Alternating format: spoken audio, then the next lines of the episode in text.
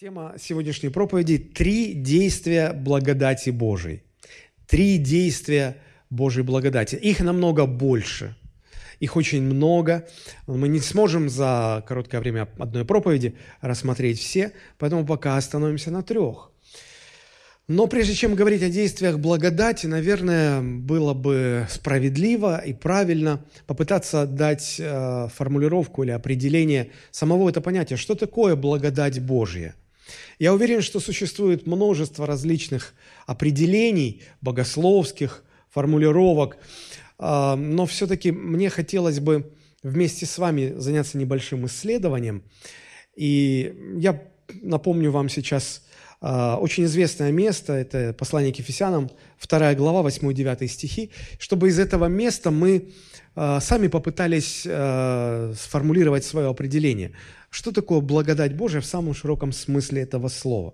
Итак, а, Ефесянам 2, 8, 9, там сказано, «Благодатью вы спасены через веру, и это не от вас, Божий дар, не от дел, чтобы никто не хвалился».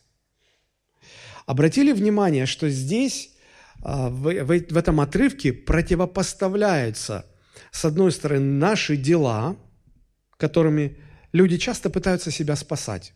Правда? И сказано, что делами никто не может спастись. Так вот, с одной стороны, наши дела. А нашим делам что противопоставляется? Вот наши дела нас не спасают. А что нас спасает? Благодать нас спасает. То есть, можем ли мы сказать, что в результате этого противопоставления, если с одной стороны речь идет о наших человеческих делах, которые нас не спасают, то с другой стороны речь идет о действиях Божьих, направленных на наше спасение – и вот, и вот они нас спасают, правда же? Я думаю, что было бы справедливо сделать вывод о том, что благодать – это Божие действия, которые Господь предпринимает в нашей жизни с одной целью, чтобы нас спасти. И когда мы читаем эту фразу «благодатью вы спасены», значит, мы спасены действиями Божьими в нашей жизни. Не своими действиями, не своими попытками, а тем, что делает Бог. Поэтому благодать Божья – это действие Бога, которое Он предпринимает для нашего спасения. Но нам также важно понимать, что благодатью Божией мы не только спасаемся, но благодатью Божией мы должны продолжать жить, жить христианской жизнью. Она нам необходима и после нашего спасения, для того, чтобы мы могли возрастать духовно, для того, чтобы мы могли просто оставаться спасенными – и для того, чтобы мы могли жить по-христиански, жить христианской жизнью. Как э, без благодати мы не можем спастись, точно так же без благодати мы не можем и продолжать жить, как христиане. А я хотел бы обратить ваше внимание именно на вот эти действия благодати Божией, не для самого спасения, мы об этом много говорили, но о тех действиях благодати Божией, которые, в которых мы нуждаемся уже после того, как мы спасены. Действия Божьей благодати, необходимые для нашего духовного возрастания, для того, чтобы мы могли становиться более зрелыми, приближаться к Богу и, и с годами не деградировать, а, а становиться более и более духовно зрелыми и приближаться больше и больше к Господу. Вот смотрите, несколько мест из Священного Писания вам приведу. Лука, 2 глава, 40 стих. «О младенце Христе сказано, младенец же возрастал и укреплялся духом, исполняясь премудрости, и благодать Божия была на нем». Даже самому Христу нужна была благодать Божия. Она ему нужна была для спасения? Нет. Написано, младенец возрастал и укреплялся. И благодать Божия была на нем для того, чтобы помогать ему – возрастать и укрепляться духом. То есть здесь речь идет о действиях благодати, которые необходимы, чтобы возрастать и укрепляться духовно. Об апостолах и первой церкви сказано так, Деяние 4 глава, 33 стих. Апостолы же с великой силой свидетельствовали о воскресении Господа Иисуса Христа, и великая благодать была на всех их. Смотрите, даже апостолы, чьими Э, чудесами, чьими подвигами мы восхищаемся, они не могли обойтись без благодати. Написано, великая благодать Божия была на них. Но если благодать – это Божьи действия, то это значит много-много Божьих действий через апостолов происходило. Руками апостолов Бог совершал великие дела. И поэтому церковь была очень эффективна в благовестии, и церковь росла и умножалась. Почему? Потому что была благодать. В каждом послании апостолы э, желают либо в начале, либо в конце послания, чтобы благодать Божья была с нами. Ну, например, 1 Коринфянам 1.3 написано «Благодать вам и мир от Бога Отца нашего и Господа Иисуса Христа». Благодать, благодать, благодать. Везде благодать. Почему везде э, ну, говорится о том, что нам нужна благодать, чтобы оставаться христианами, чтобы жить христианской жизнью? Да потому что невозможно без благодати жить по-христиански. Если нет этой благодати, мы будем в лучшем случае плотскими верующими, называясь верующими, вести себя как э, мирские люди. Поэтому, раз эта благодать нужна, она нужна еще и вот для чего. Посмотрите, Ефесянам 4.7 написано, «Каждому из нас дана благодать». Вы можете сказать, «Мне дана благодать». Просто скажите себе, «Мне дана Божья благодать». Да, потому что написано, каждому из нас дана Божья благодать по мере дара Христова. Есть связь между э, духовными дарами и благодатью. Какой дар, такая и благодать. Правда же? Если мне э, даровано быть проповедником, значит, э, соответственно, и благодать будет такая же в моей жизни. Действия Божьи, которые помогают мне быть проповедником. Если кому-то дано быть э, прославителем, это его дар, тогда и благодать будет соответственно. Благодать соответствует дарам, дары соответствуют благодати. Каждому из нас дана благодать по мере дара Христова. И главное, что нам нужно понять насчет благодати, э, написано 1 Коринфянам, 15 глава, 10 стих, апостол Павел говорит, благодать Его, то есть Бога, во мне не была тщетна, то есть напрасно. Но я более всех их потрудился, не я, впрочем, а благодать Божия, которая со мною. Это место тоже хорошо показывает нам, что благодать Божия – это действия Божие, это дела Божии. Когда апостол Павел говорит «я много потрудился», он сразу останавливается, он сразу делает оговорку и говорит «впрочем, не я, не я, но благодать Божия». Благодать Божия. Благодать Божия. Она во мне потрудилась. Благодать – это действия Божии, направленные в нашу жизнь для того, чтобы мы и спасались, и возрастали, и с нами происходило все то, что Бог хочет, чтобы с нами происходило. И здесь важно очень понять, что благодать не должна быть напрасной. Она может быть напрасной. Она может быть тщетной. Интересно, мы об этом поговорим еще. А если вы посмотрите первое послание Петра 4.10, я такое вступление делаю, и очень много мест Писания, но потерпите немножко. 1 Петра 4.10, там есть такая фраза, как э, добрые соработники многоразличной благодати Божией. Оказывается, благодать Божия может быть какой? Многоразличной, то есть многообразной.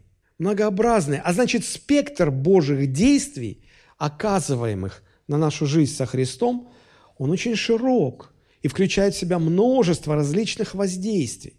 Если мы хотим понимать Божью благодать, жить благодатью, то нам нужно изучать, исследовать, как Бог действует в нашей жизни. Правда же? Да. Если этого не понимать, если не принимать Божью благодать в свою жизнь, то э, может случиться так, что она окажется тщетной, бесполезной. Вы спросите, а как это возможно? Я приведу вам такой пример. Я помню, однажды мы пытались вылечить зуб нашей младшей дочери. Ей было около 7 лет, и она вся в папу пошла, очень боялась стоматологов. Вот. У нее сильно болел зуб, но она боялась даже одного вида стоматологического кресла. Вот зуб болел, но страх перед э, врачом был еще сильнее – и я обошел с ней три клиники. Три клиники. Везде пытались нам помочь. Но как только моя дочь видела какой-то медицинский прибор, или ее просили сесть в кресло, и врач брал какую-то, я не знаю, как у них называются эти штуки, чтобы во рту посмотреть, у нее случалась истерика, она вскакивала, я ее не мог удержать. А, нам советовали вот в эту клинику, может быть, в эту. Я обошел три клиники, в городе Сочи, но она так и не далась. И смотрите, все наши усилия, чтобы помочь ей, оказались какими? Тщетными, напрасными, бессмысленными. Конечно, мы не, не стали насиловать и ну, через силу ее лечить, ну, потому что ну, это бесполезно, она что-то повредила бы себе. Вот точно так же и Бог. Что такое Божья благодать? Это Его действие в нашей жизни. Но Он тоже не будет на, на, в нас действовать через силу. Он тоже не будет насиловать нас в этом, в этом смысле. И поэтому, если мы отказываем, если мы не понимаем, что делает Бог, и отказываемся, не принимаем, отвергаем, то эта благодать может оказаться какой? Тщетной, бесполезной. Поэтому нам нужно понимать, что такое благодать. Да? Мы сегодня поговорим о трех действиях благодати, но их очень много, очень-очень много. И нам в церкви нужно как можно больше говорить о благодати Божией, о действиях Божьих в нашей жизни, ну потому что церковь сильна только, только благодатью, не человеческими усилиями, не человеческими талантами, способностями, дарами – да, даже дарами человеческими. Но церковь сильна действиями Божьими. Когда в церкви Бог действует, правда же? Вот, вот когда в церкви действует Бог, люди готовы идти в эту церковь. Даже если это далеко, даже если там снегопад, даже если погода не благоприятствует. Потому что там Бог, там действия Божии. И вот я хотел бы сегодня э, остановиться на отрывке из второго послания к Римской церкви, 12 глава, первые 10 стихов, разобрать этот отрывок стих за стихом, потому что здесь мы видим описание трех действий Божьей благодати. Об остальных мы будем говорить позже, возвращаясь к ним в последующих проповедях. Но вот сегодня надо же с чего-то начинать, да, начнем с малого. Три. Три, их будет нетрудно запомнить. Итак, читаю. 2 Коринфянам, 12 глава, с 1 стиха и до 10. Апостол Павел говорит, «Не полезно хвалиться мне, ибо я приду к видениям и откровениям Господним. Знаю человека во Христе, который назад тому 14 лет, в теле ли, не знаю, вне ли тела, не знаю, Бог знает, восхищен был до третьего неба. И знаю о таком человеке, только не знаю, в теле или вне тела, Бог знает что он был восхищен в рай и слышал неизреченные слова, которых человеку нельзя пересказать. Таким человеком могу хвалиться. С собой же не похвалюсь, разве только немощами моими. Впрочем, если захочу хвалиться, не буду неразумен, потому что скажу истину. Но я удерживаюсь, чтобы кто не подумал обо мне более, нежели сколько, нежели сколько во мне видит или слышит от меня. И чтобы я не превозносился чрезвычайностью откровений, дано мне жало в плоть, ангел сатаны, удручать меня, чтобы я не превозносился. Трижды молил я Господа о том, чтобы удалил его от меня. Но Господь сказал мне, довольно для тебя благодати моей, ибо сила моя совершается в немощи. И потому я гораздо охотнее буду хвалиться своими немощами, чтобы обитала во мне сила Христова. Посему я благодушествую в немощах, в обидах, в нуждах, в гонениях, притеснениях за Христа, ибо когда я немощен, тогда я силен. Друзья, жизнь человека, которому прикоснулась Божья благодать, заметно отличается от жизни тех людей, которые с благодатью Божией не имели никакого прикосновения, ничего общего не имели, которых благодать не касалась. Это действительно очень и очень сильно заметно. Мне вспоминаются слова э, одного русского писателя Варлама Шаламова. Он известен своими рассказами и очерками о жизни заключенных в советских исправительных лагерях. Он прошел лагеря на Колыме, и он был диссидентом. И вот э, известно, сохранились его записи, в которых он делится своими наблюдениями того, как, ну, что он понял пройдя через э, эти испытания, через эти страшные лагеря. Он говорит, первое, что я понял, э, это насколько хрупка человеческая культура и цивилизация. А дальше я цитату просто приведу. Он пишет, человек становится зверем через три недели при тяжелой работе, холоде, голоде и побоях. Я увидел, что единственная группа людей, которая держалась хоть чуть-чуть по-человечески в голоде и надругательствах, это религиозники-сектанты. Почти все и, и большая часть попов. легче всего первыми разлагаются партийные работники и военные. Интересное наблюдение. Человек, э, не сказать, что он особо верующий был, потому что если он называет христиан э, религиозниками, да, то это о чем-то говорит. Но так или иначе он заметил, а там уже не, ну, там уже не спрячешься, это не такая обычная комфортная жизнь, где можно играть роль, носить маску. Там все вот как есть, так и есть.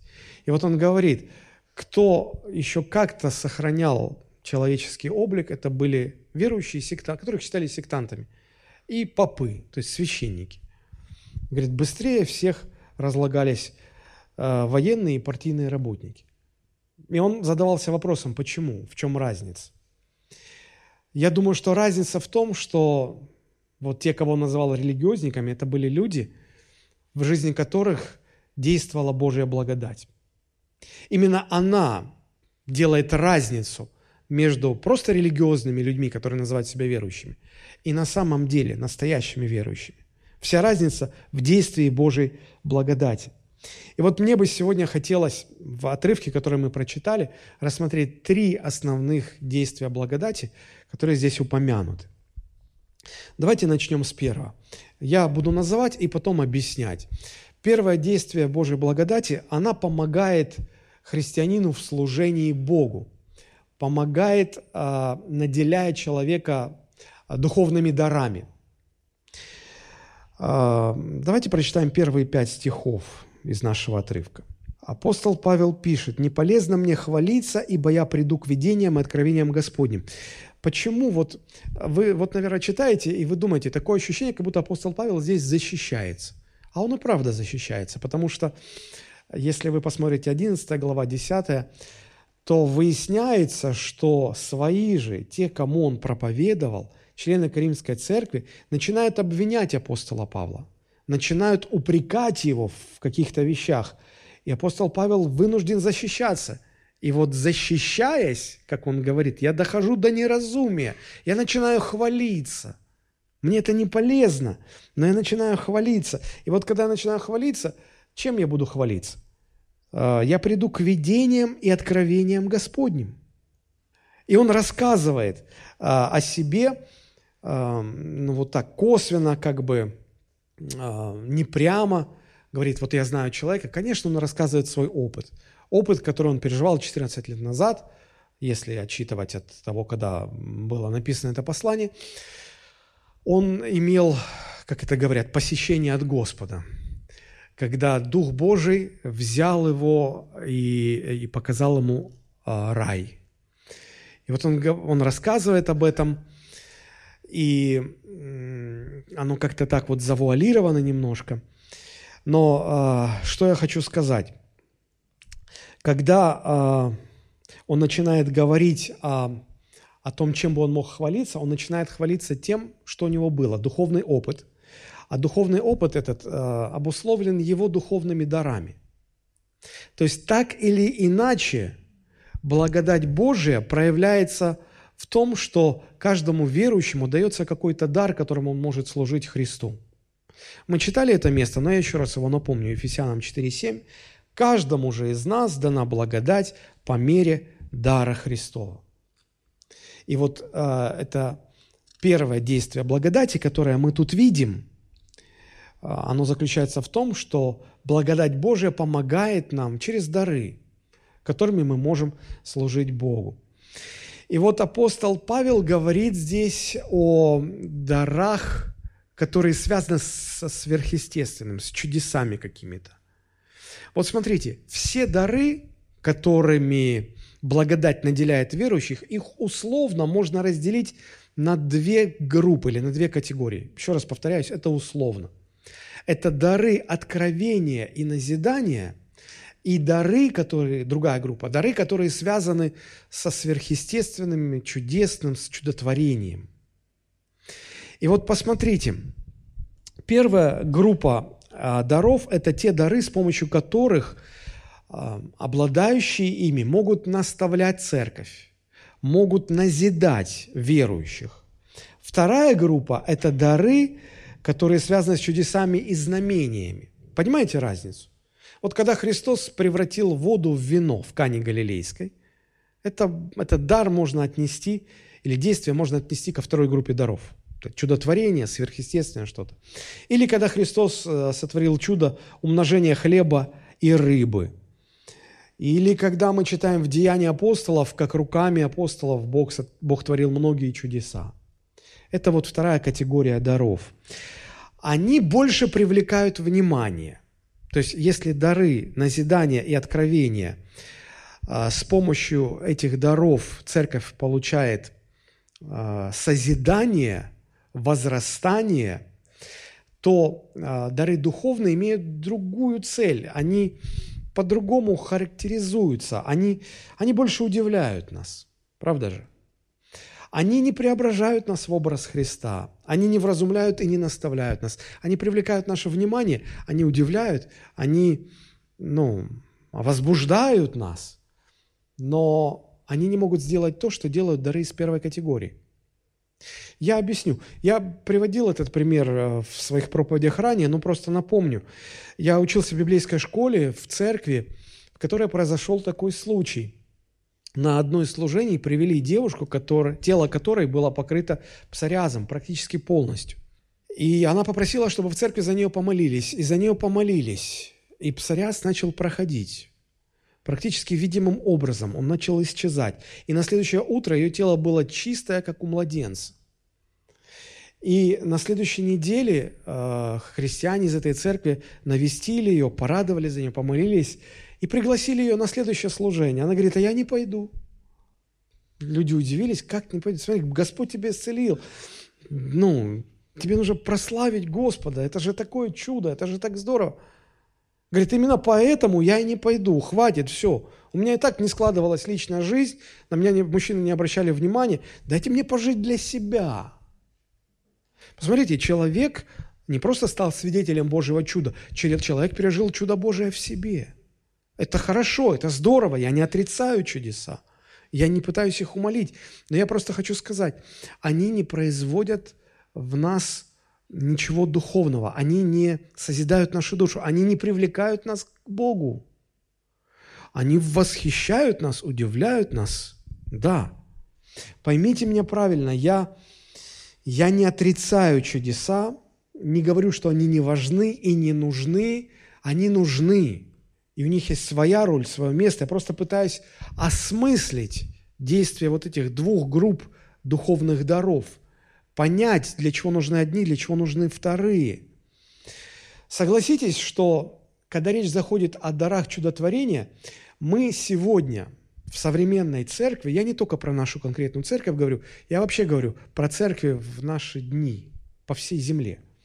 Мы не так много видим действия этих даров, правда же? По сравнению с тем, что происходило вот в первой церкви, когда мы читаем Деяния апостолов, когда Христос был на земле, тогда этих даров, проявление этих даров было гораздо больше, чем сегодня. И это факт, это ну, никто не сможет отрицать. Чудеса происходят, конечно же, и сегодня. Потому что и сегодня люди болеют, и когда люди болеют, когда христиане, христиане болеют, молятся ли они, ли они об исцелении? Конечно, молятся. Все ли они получают исцеление? Увы, не все. Но дело в том, что мы не можем управлять чудесами. Мы эту сферу не контролируем. Это, это зависит от Бога. Да даже если мы возьмем времена Нового Завета, уже тогда мы видим, что чудеса действовали не всегда. Помните, а, Тимофей, ученик апостола Павла, он страдал, постоянно страдал недугами желудка. И апостол Павел даже давал ему рекомендации, как вот, как это можно вылечить. Молился ли апостол Павел за Тимофея? Я думаю, что да, конечно, и не один раз. Но почему-то Бог его не исцелил. Мы встречаем еще несколько интересных фактов. А, мы, мы видим а, в Новом Завете такого сотрудника а, апостола Павла, как Трофим, которого Павел оставил больным в Мелите. Молился ли он за него? Убежден, что молился, но он так и остался больным. А в другом месте написано о Епафродите, который тоже очень тяжело болел, и апостол Павел ничего не мог с этим сделать. И сегодня тоже То есть и тогда это уже было. Но сегодня а, проявление вот этих чудодейственных даров, они не так а, сильно распространены, как было раньше. Чудеса свидетельствуют о силе Божьей, но они бесполезны для спасения в том плане, что они никого не приводят к спасительной вере. И я как-то об этом говорил уже э, в своих проповедях. Спасает именно весть о Христе и обличение от Святого Духа. Чудеса могут возбуждать людей, привлекать их внимание, будоражить наши чувства. Чудеса разжигают наше плотское любопытство. Плоть очень хочет обладать сверхъестественными чудесами, чтобы подтверждать, подтверждать свои действия. Потому что люди склонны верить тем людям, которые что-то говорят и подтверждают это какими-то сверхъестественными знамениями. Кому бы не хотелось, все хотят этого. Потому что плоть наша реагирует, плоть наша хочет э, такое сверхъестественное что-то. Но чудеса не преображают нас в образ Иисуса Христа. Никто не стал святым в результате чуда. Плоть склонна искать чудеса больше, чем самого Бога. Я тоже был молодым христианином, я тоже был очень ревностным. Я спорил со своим пастором, я говорил, ну, Бог не изменился, давайте молиться о чудесах и знамениях, чтобы они были каждый день. Я помню, мне тогда пастор сказал, Олег, если они будут каждый день, они перестанут быть чудесами. Чудеса по определению – это то, что иногда происходит, как исключение, как что-то эксклюзивное. Если это начнет происходить каждый день, это перестанет быть чудом. Вы каждый день просыпаетесь по утрам. Вы но это сейчас мы можем, чем старше мы становимся, тем больше мы это воспринимаем как чудо, да. Но молодые люди нет. Еще раз повторюсь, я не против чудес. Я никогда не молюсь так, Господи, делай все, что ты хочешь, только чудеса не делай. Я так не молюсь. Я наоборот молюсь, Господи, нам столько чудес нужно. Кому-то нужно исцеление, кому-то нужно закончить ремонт, и для этого без чуда никак не обойтись. Кому-то нужна работа, кому-то нужно замуж выйти, или кому-то нужно жениться. И тоже без чуда не обойтись. Бывает и такое. Но я не могу контролировать сверхъестественные проявления. Это делает только Бог. И моя попытка, или даже я бы так сказал, мои домогательства сверхъестественного, они могут привести к плохим последствиям. Говорят, у евреев есть такая поговорка, что когда Бог решает погубить человека, он начинает исполнять все его желания подряд. Я давно, когда-то давно прочитал э, книгу Фрэнка Перетти. Очень рекомендую вам этого автора. Он пишет христианские романы – это художественное произведение, но, во-первых, они очень интересно написаны, во-вторых, они написаны э, с точки зрения христианина. Читая их, э, ты получаешь для себя какие-то откровения, какую-то мудрость. В общем, это очень интересно. Э, все его романы я просто я, ну, читал день и ночь. Э, просто невозможно оторваться. Так вот, есть у него один роман, называется «Посещение». Вот он там описывает, как в одной э, значит, провинциальной церкви значит, все люди просто стали получать чудеса, просто коллективно, повально, каждый день чудеса. И к чему привело а, это людей и всю общину. Очень интересная книга, рекомендую прочитать. Но а, для церкви важно рост, назидание, созидание, укрепление. И вот здесь, конечно, ну, наибольшую роль играют именно дары назидания, дары откровения, а не чудеса а не чудеса. Но если мы вернемся к словам апостола Павла, первые пять стихов, где он рассказывает о, о чудесном проявлении в своей жизни, о духовном опыте, о переживании реального чуда, когда Бог его э, забрал в рай и показал там что-то. Вот правда, когда мы читаем такие вещи, нам, у нас всегда досада какая-то в сердце. Ну, что он не расскажет, что он там видел? Правда же? Ну, что бы не рассказать? Я вот думаю так, если бы то, что там происходит, и то, что Бог показал апостолу Павлу там, если бы оно было так важно, так необходимо нам для духовного роста, апостол Павел наверняка бы об этом говорил. А так он умалчивает. Он говорит, вообще это невозможно пересказать. И вообще он говорит, это вроде я, не я, знаю человека, так косвенно. Понятно, из текста греческого оригинала понятно, что он говорит о себе. Но как бы так вот косвенно, как бы так вот, а, как бы издалека. Но, когда апостол Павел говорит о том, как проводить церковные собрания, о том, как э, должна собираться церковь. Мы видим, что во главу угла, мы говорили об этом год назад, между прочим, во главу угла он ставит назидание. Он говорит, все, что происходит у вас на ваших собраниях, все должно служить к назиданию, к созиданию. И он говорит, если я выйду за кафедру и буду э, молиться перед церковью на иных языках, я-то получаю назидание, а люди ничего не поймут, если только истолкователь не будет. Поэтому он говорит, я лучше пять слов скажу на понятном языке, чтобы церковь получила назидание, чем я буду ну, делать что-то, от чего люди в церкви не получат никакого а, ободрения, укрепления, поддержки. Зачем люди собираются на общие собрания? Зачем христиане собираются на общие собрания? Для того, чтобы получить назидание, для того, чтобы наполниться Божьим Словом, Божьим Духом, мудростью. Мы приходим пустыми, а мы должны уходить наполненными – что-то должно в нас произойти. И поэтому все, что происходит в церкви, оно должно служить цели назидания, созидания. Чудеса имеют свое место, и они тоже нужны. Но э, гораздо важнее, гораздо важнее это для церкви, именно для ее роста, для ее укрепления, гораздо важнее действие даров э, назидания, даров откровения – и апостол Павел принес в церковь множество откровений, которые до него не были четко сформулированы. Но, например, он принес, вернее так, он сформулировал откровение о том, что спасение во Христе, оно также распространяется и на язычников, не только на евреев. Потому что евреи думали, что спасение только для дома Израилева. А апостол Павел принес, или, так сказать, лучше сформулировал откровение о соотношении благодати и закона – и эта тема очень хорошо раскрывается в послании Галатам, в послании к римлянам. А, он а, имел много откровений о практических вопросах, о этических вопросах. Помните? Об идоложертвенном, о вопросах брака, безбрачия, о том, если, допустим, а, жена верующая, а муж неверующий, и они хотят жить вместе, как им поступать, или они не хотят жить вместе, как им поступать. Вот многие такие практические вопросы.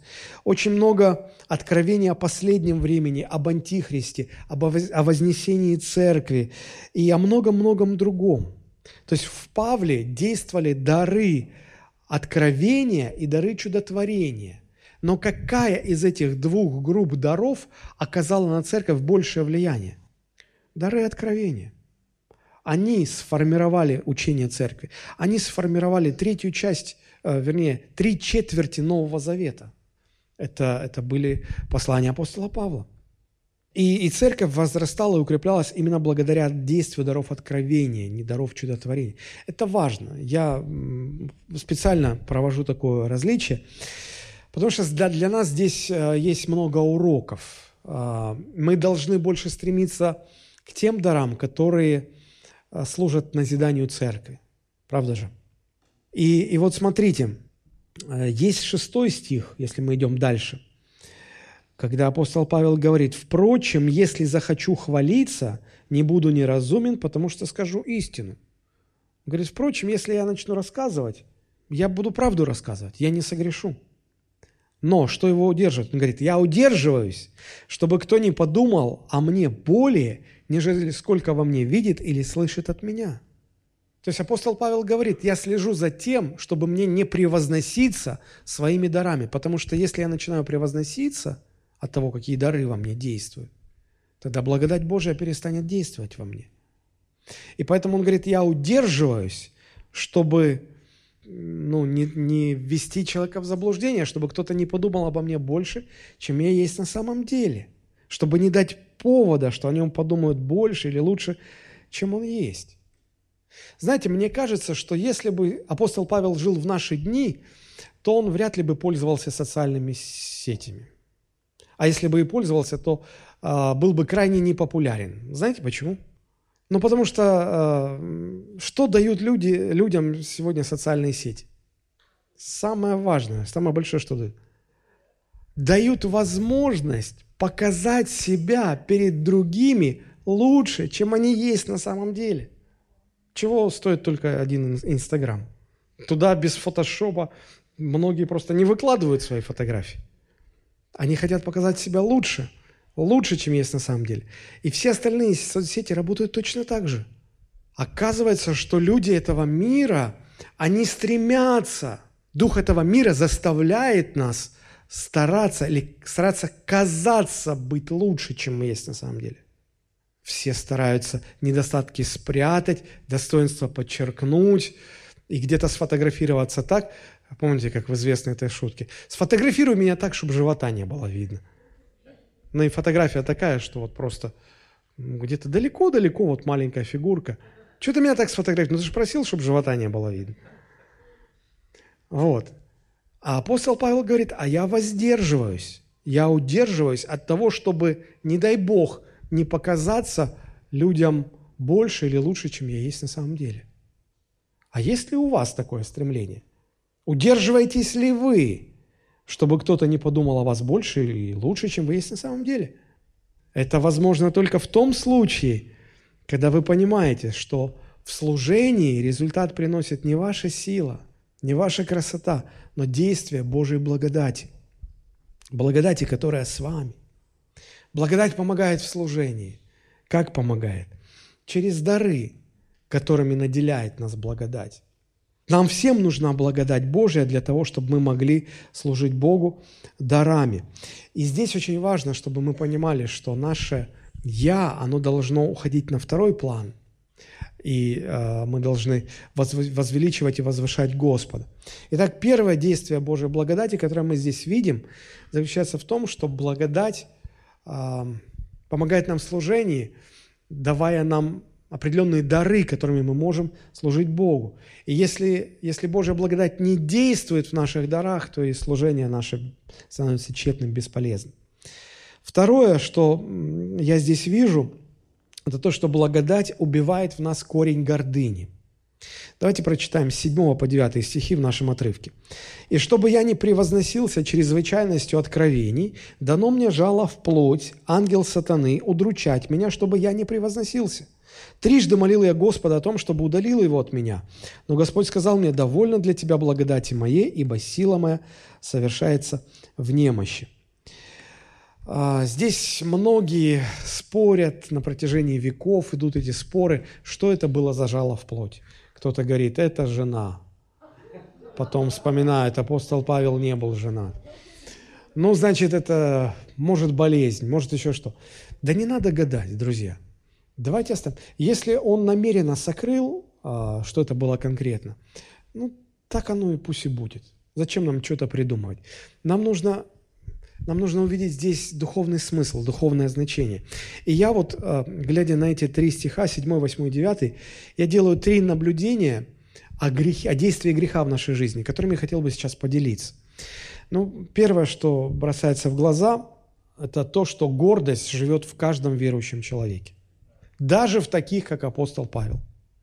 Апостол Павел – величина, неоспоримый авторитет, глубочайший богослов, евангелист, миссионер, чей результат вряд ли кто-то мог превзойти за всю историю христианской церкви, потому что он распространил Евангелие от Иерусалима до Испании в Европе.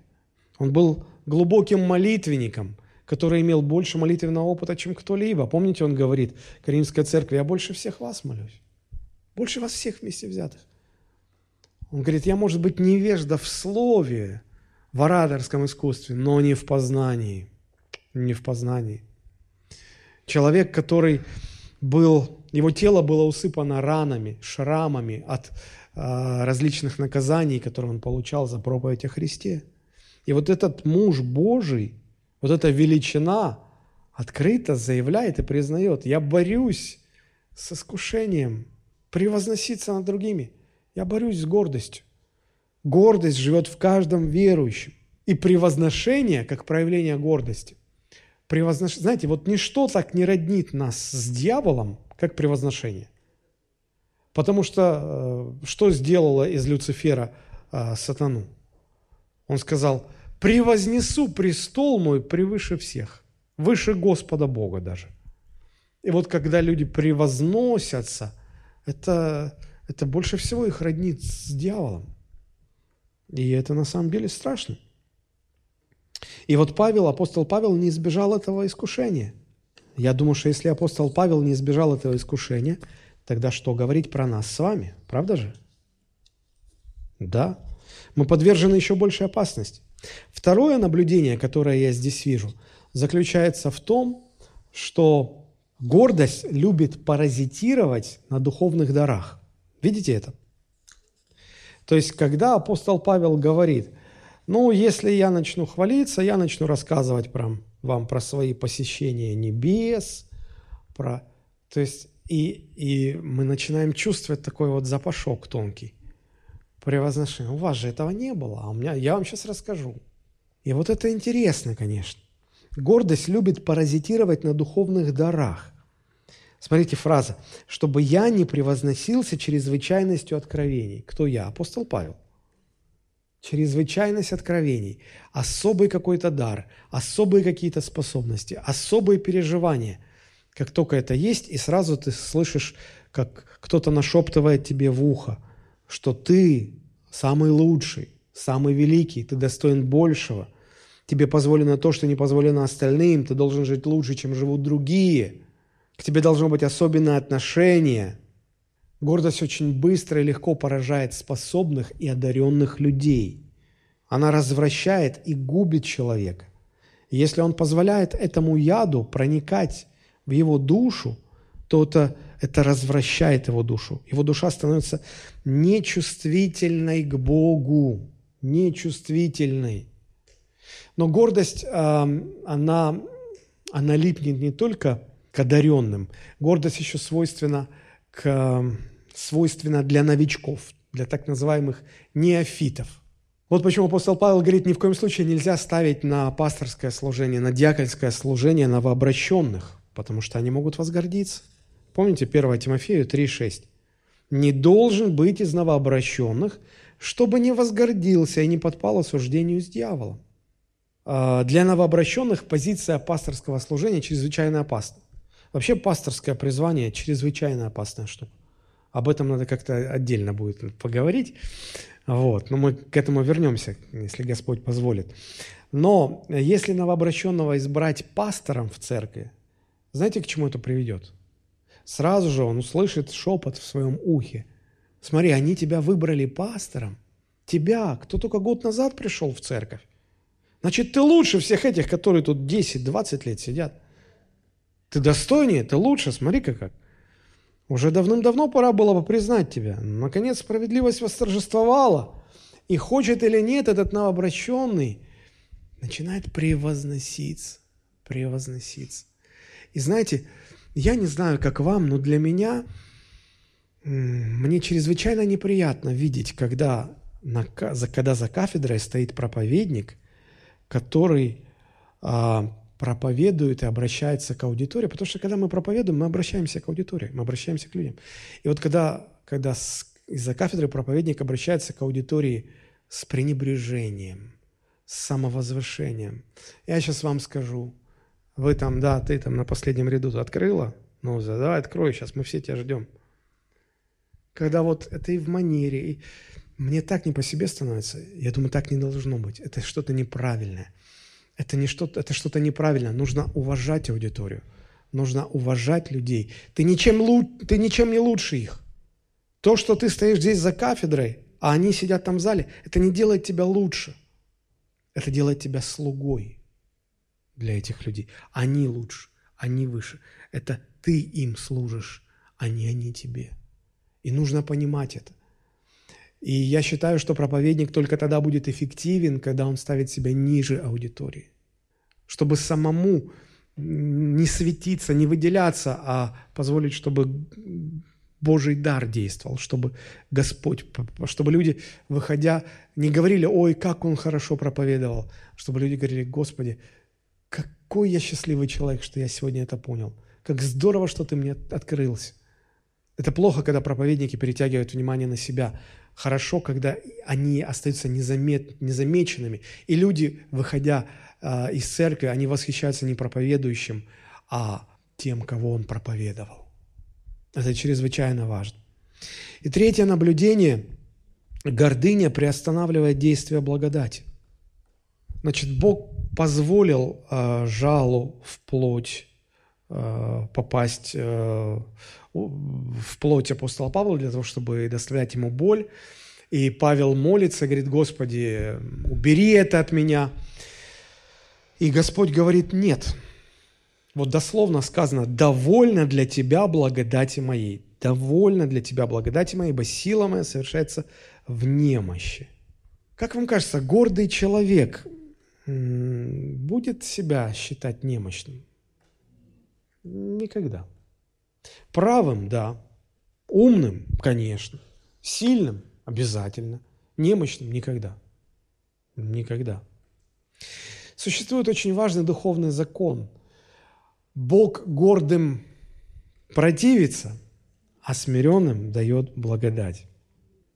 Когда я читал раньше вот эту фразу «довольно для тебя благодати моей», мне казалось, что здесь Господь отвечает Павлу, ну, в том смысле, что, слушай, я и так тебе дал благодать, ее достаточно.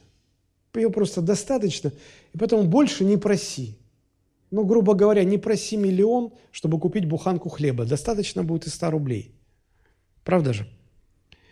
То есть, э, вроде как не надо тебе избыточной благодати, довольствуйся малым.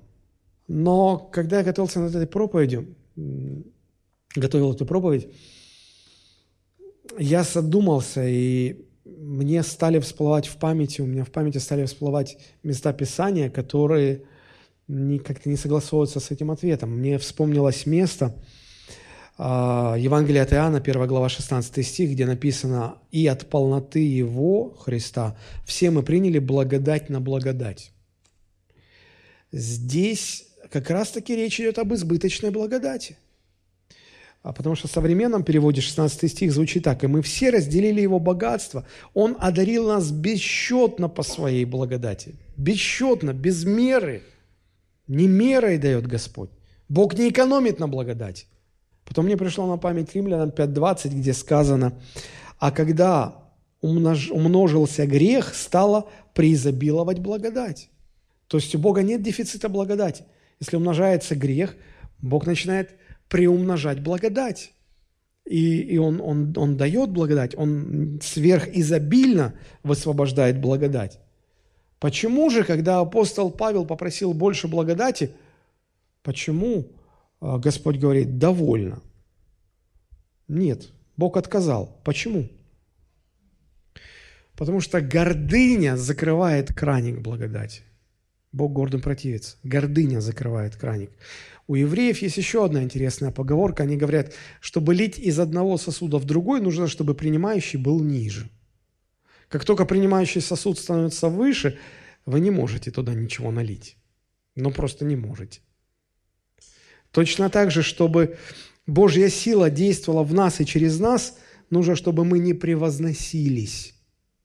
Потому что когда мы превозносимся – когда мы начинаем чувствовать себя сильными, Божья благодать останавливается. Только когда мы чувствуем себя слабыми, тогда Божья благодать начинает течь.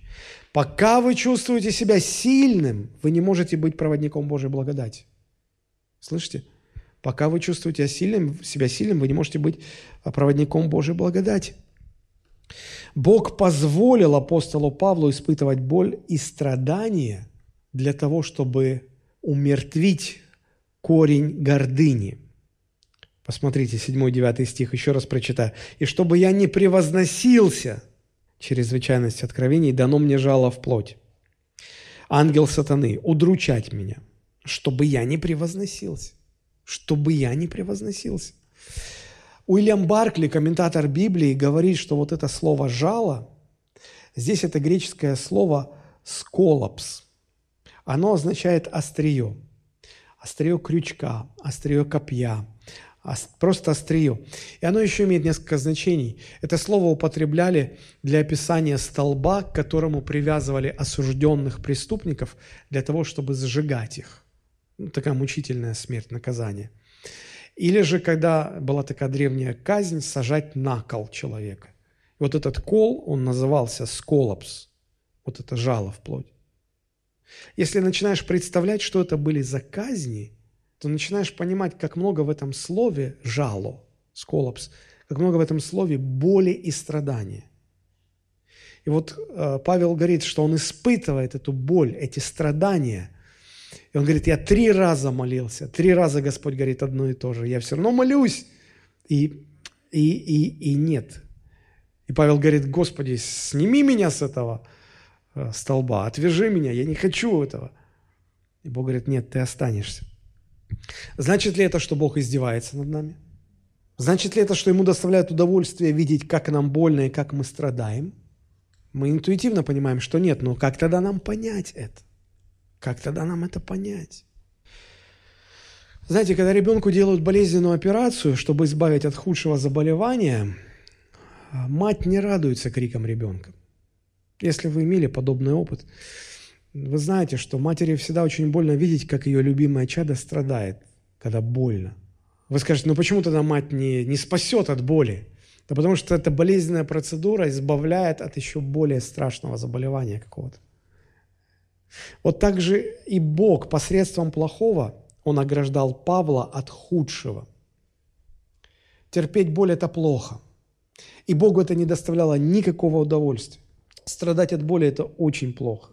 Но еще хуже позволить гордыне развратить душу, отравить душу. И вот Бог допускает эту боль в жизнь Павла, чтобы защитить его от гораздо худшего разложения, от гордыни и от ее последствий. Знаете, что делает гордость? Гордость прибавляет ко всем чертам характера и ко всему вашему служению приставку «лже». И вы становитесь лжеапостолом, лжеучителем, у вас лжесмирение, лжемудрость, лжезнание. Потому что когда гордость зарази, заразила вас, вы превозноситесь, через вас не течет благодать Божья. Она останавливается. И это уже не настоящее, это уже лжеслужитель, это уже лжеслужение. И вот чтобы, чтобы избавить э, Павла от этой большей опасности, он позволяет своему верному служителю терпеть боль, страдать, потому что это тоже действие благодати. Друзья, боль, которую Бог допускает в нашу жизнь, это тоже действие Его благодати. Известный американский богослов прошлого века Эйден Уилсон Тозер как-то сказал, вдумайтесь в его слова, он сказал, Бог не может использовать человека по максимуму до тех пор, пока он не будет глубоко ранен.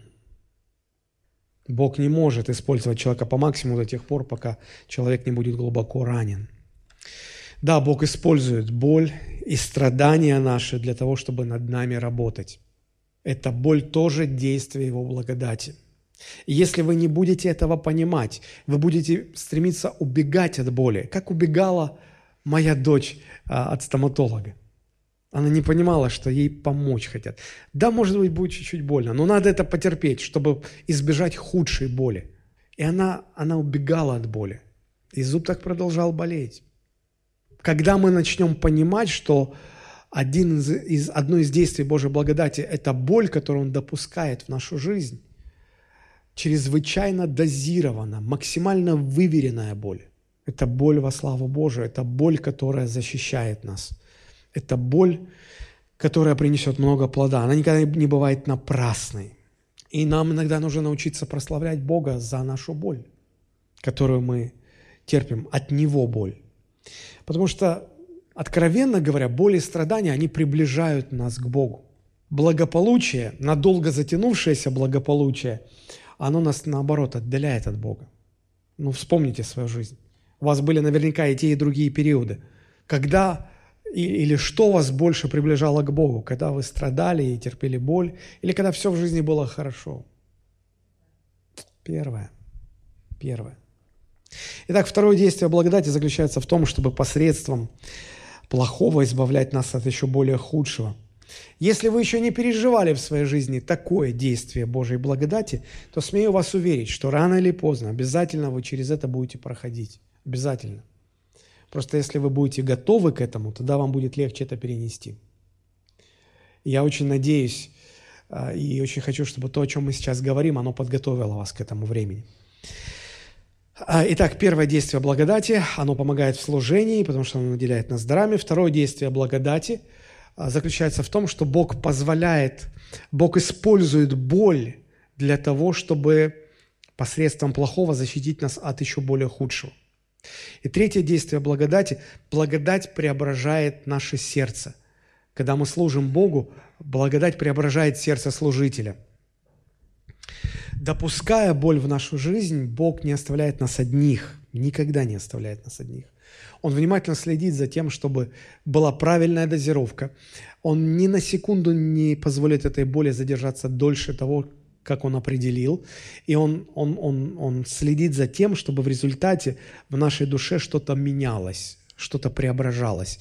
И я увидел здесь три а, преображения, три изменения – в душе апостола Павла, которые, я уверен, Бог хочет достигнуть и в наших душах. Он хочет того же преображения в наших душах. Что это за три преображения? Давайте посмотрим. Девятый стих.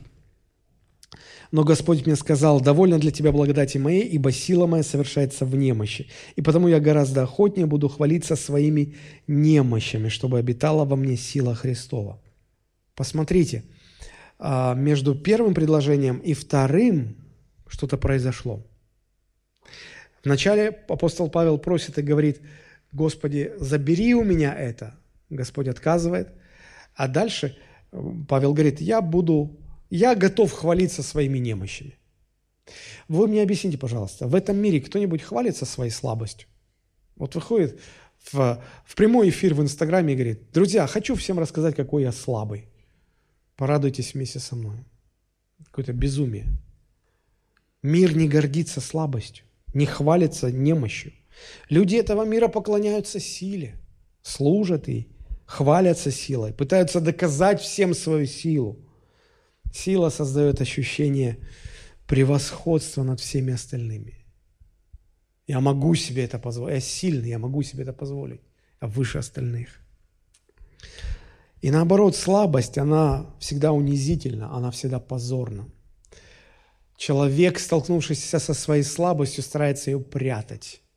Он, он боится, что это кто-то увидит. Он боится, что кто-то увидит его слабым. Слабость или бессилие, оно порождает обиду, злость, отчаяние, заставляет страдать. Еще раз повторю, в мире никто не хвалится слабостью. Но тогда почему апостол Павел говорит, а я буду гораздо охотнее хвалиться своими немощами? Где логика? Логика в продолжении предложения. «Чтобы обитала во мне сила Христова». Только верующий человек перестает стесняться своей слабости. Нет, я бы так сказал. Только верующий человек, которого коснулась благодать Божья, перестает стесняться своей слабости. Мы находим, в, особенно в псалмах, когда псалмопевцы не стесняются показать свою слабость. Ну, например, 6 псалом 3 стих. «Помилуй меня, Господи, ибо я немощен». Давид признается. 39 псалом, 18 стих. «Я же беден и нищ». Псалом 108, 23. «Я исчезаю, как уклоняющаяся тень, гонят меня, как саранчу». Иов 39, 34. «Вот я ничтожен, что я буду отвечать тебе?» Когда человек признает свою слабость, это говорит о том, что он стал более смиренным. Правда же? Он стал более смиренным. Поэтому благодать, преображая наши сердца, что делает? Она делает нас более смиренными, когда мы перестаем стесняться своей слабости. Потому что мы понимаем, что только в нашей слабости Божья сила начинает действовать. Для кого-то это может сложно понять, но давайте пойдем дальше. Какую еще перемену производит в нас благодать?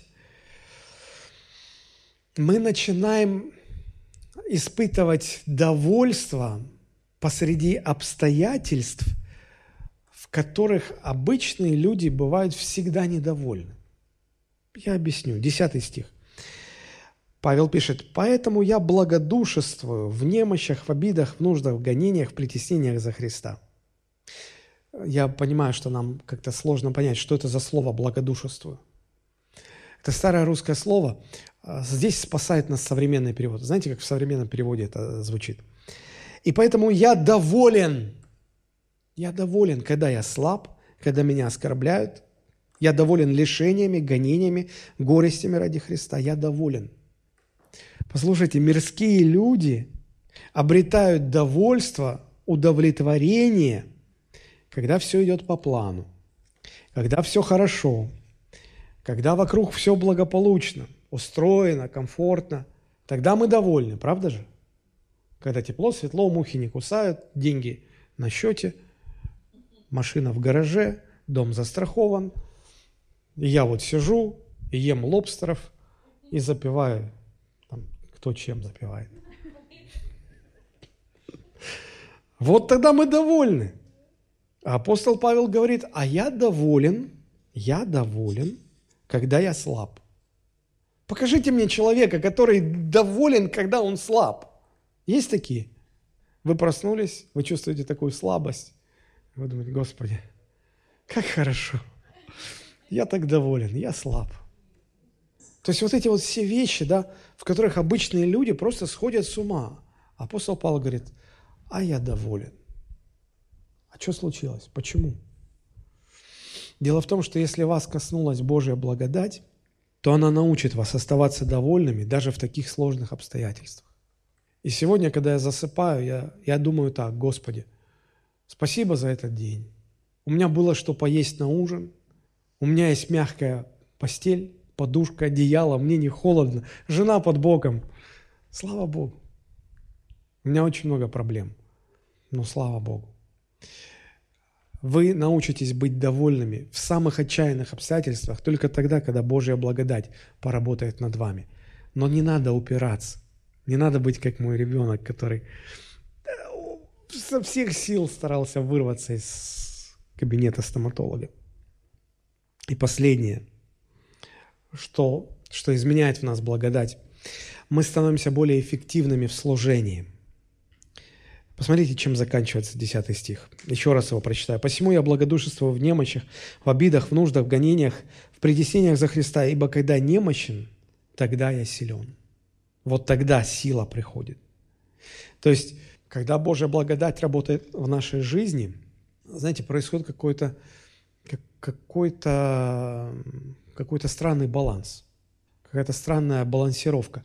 Я становлюсь слабее, а Божья сила через меня действует сильнее. Вот это удивительно. Дело в том, что наша слабость, она никак не мешает Богу.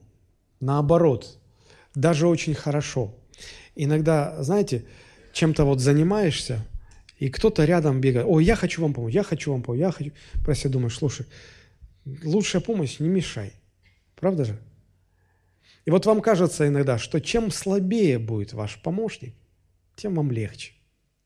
Чем он сильнее и чем, э, чем активнее его желание вам помочь, тем вам труднее. Вот примерно так же и с Богом. Я помню, один проповедник рассказывал и говорил, я, э, я так переживал, я так готовился, я написал конспект, его пригласили на какую-то большую-большую конференцию, он первый раз перед огромной аудиторией, он вышел, он испугался, он забыл весь конспект свой, его софиты бьют в лицо, он не видит зал, он видит этот зал как огромную черную пропасть, бездну. И он стоит на, на огромной сцене, он один, он, ему надо проповедовать, он все забыл. Он и так, и так, и так, и так мялся. Потом заплакал так искренне. Опустился на колени и сказал, Господи, я не могу. И он внутри четко услышал, ну, наконец Слава Богу, вставай, теперь я буду говорить. Он поднялся, открыл Писание, и он начал говорить в такой силе. Иногда Бог ждет, когда мы наконец-то устанем, когда мы наконец перестанем что-то делать. Успокойся – и Господь тогда начнет действовать. Апостолу Павлу было очень тяжело принести Евангелие в тот мир, в котором он, он служил. Это был на самом деле это отдельный разговор, вот, что касается тех условий. А, но апостол Павел оказался чрезвычайно результативным миссионером, чрезвычайно результативным. И когда он оглядывался назад под конец своей жизни, он понимал, что ну, он, он видел, что это его результат, но он признавался, что это вроде как и я потрудился, но, впрочем, не я, а благодать Божья. Еще раз хочу напомнить, эти слова, а, когда он говорит, впрочем, не я, но благодать Божия. И вот э, в послании к римлянам, 15 глава, 18-19 стихи, что-то похожее. Павел говорит, «Я не осмелюсь сказать что-либо такое, чего не совершил Христос через меня». А если бы вас попросили рассказать о своем служении, но говорить только о том, что Христос совершил через вас, у вас вообще было бы что сказать? Нет, если бы вас попросили сказать, расскажите, что в своем служении сделали вы, да, у вас было бы. А Павел говорит, а я не осмелюсь сказать а, то, что я совершил. Я, я только буду говорить то, что совершил Христос через меня. Не осмелюсь сказать что-нибудь такое, чего не совершил Христос через меня – в покорении язычников, вере, словом и делом, силой знамения и чудес, силой Духа Божия. Так что благовествование Христова распространено мною от Иерусалима и окрестности до Иллирика. Иллирик – это территория современной Северной Албании. Это потрясающий результат.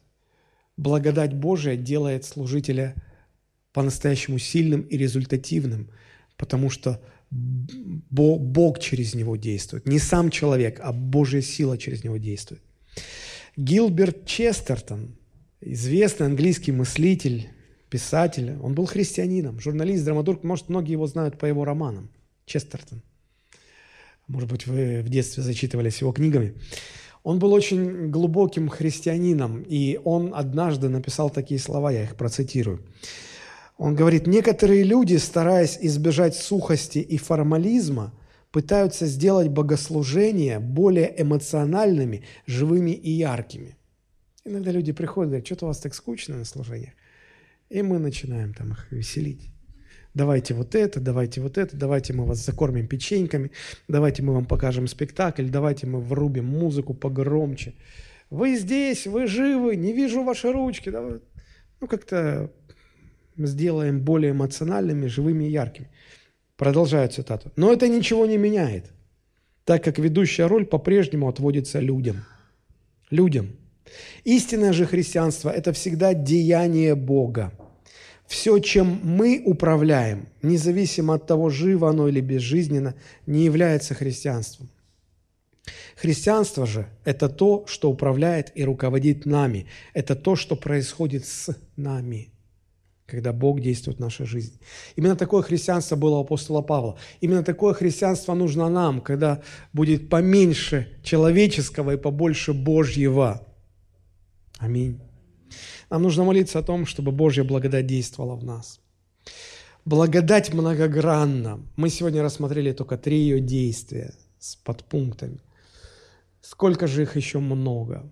Как же по-разному, многогранно, многообразно Бог действует в нашей жизни. Как же нам нужно понимать эти действия, чтобы не убегать, не уклоняться, чтобы благодать не оказалась тщетной, чтобы она в нас что-то произвела, чтобы она сделала нас более смиренными, чтобы она научила нас быть довольными посреди ситуаций, в которых люди просто сходят с ума от безысходности, а мы бы были довольны.